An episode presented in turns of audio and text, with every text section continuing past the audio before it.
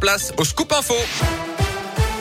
Et l'actu en Auvergne avec vous, Colin Cotte. Colin, bonjour. Bonjour Yannick, bonjour à tous. À la une, ce vendredi, la plus grande centrale nucléaire d'Europe occupée depuis cette nuit par l'armée russe. Dans le sud-est de l'Ukraine, la sécurité est garantie, ont toutefois annoncé les autorités ukrainiennes après un tir russe qui a visé un bâtiment administratif de ce site sensible vers une heure du matin. L'OTAN dénonce aujourd'hui des bombardements irresponsables qui montrent la nécessité de mettre fin à cette guerre qui entame aujourd'hui son neuvième jour. Pour l'instant, les négociations entre les deux parties sont toujours au point mort. Hier, les pourparlers ont seulement permis la création de couloirs humanitaires. La France annonce que les poids lourds qui transportent de l'aide pour les réfugiés ukrainiens seront autorisés à rouler exceptionnellement ce week-end et le suivant également. Dans le reste de l'actu, cette drôle de découverte des policiers à Clermont hier lors d'un simple contrôle en procédant à la palpation de l'individu. Un des fonctionnaires a découvert un serpent caché sur lui, un python d'après la police qui n'a pas verbalisé l'individu puisqu'il a pu justifier légalement de la détention de cet animal. Photo à retrouver dès maintenant sur notre site internet radioscoop.com.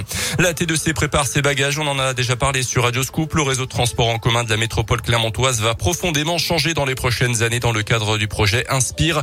Et l'un de ces changements, c'est l'abandon du siège et du dépôt de la Pardieu. Un nouveau centre ultramoderne va être construit à la pointe de Cournon pour répondre aux nouveaux besoins des salariés. Les précisions de François Rage, le président du SMTC, le syndicat mixte des transports en commun.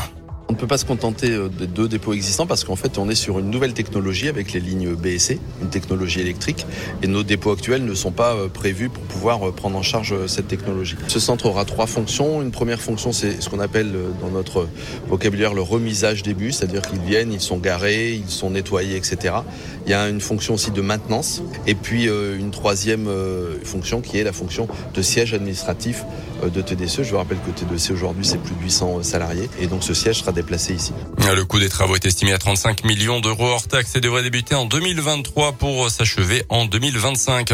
J'ai la conviction que je peux être utile dans les cinq ans à venir après sa lettre aux Français. Hier pourra officialiser sa candidature à la présidentielle. Emmanuel Macron s'adresse aujourd'hui aux militants en marge. D'après plusieurs médias, le chef de l'État s'exprimera à nouveau ce soir avec un message sur les réseaux sociaux. Je rappelle que c'est le dernier jour ce vendredi pour s'inscrire sur les listes électorales. Ça se passe uniquement en mairie. Dernier jour également pour que les candidats réunissent les 500 parrainages pour se présenté. 11 l'ont déjà fait. Philippe Poutou pour le nouveau parti anticapitaliste devrait être le 12e d'ici 18h ce soir.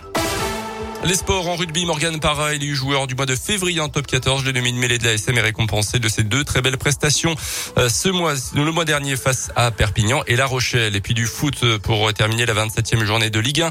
Un déplacement de l'OL à Lorient ce soir à 21h en ouverture. Dimanche, Saint-Etienne recevra Metz à 13h. Clermont de son côté se déplacera sur le terrain du champion de France en titre. Lille, ce sera à 17h05.